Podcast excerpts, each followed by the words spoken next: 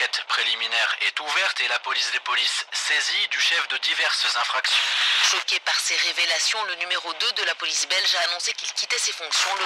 Beaucoup de journalistes sont menacés, sont emprisonnés, sont tués parce qu'ils voulaient dénoncer justement. Ces actes de violence, les policiers vont tenter de les dissimuler et les justifier dans leur procès verbal.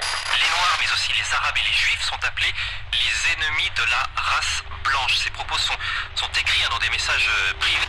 Vous avez entendu? C'est d'une violence extrême, hein, Dominique Oui. Et ça fait froid dans le dos quand même, non Ça fait froid dans le dos, mais c'est pas nouveau. On a besoin de poursuivre le travail de ces reporters qui ont été empêchés.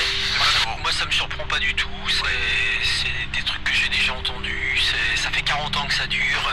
De Gaza à la Russie, les faits sont là pour nous ramener cette réalité. Les journalistes sont de plus en plus partie des dégâts collatéraux.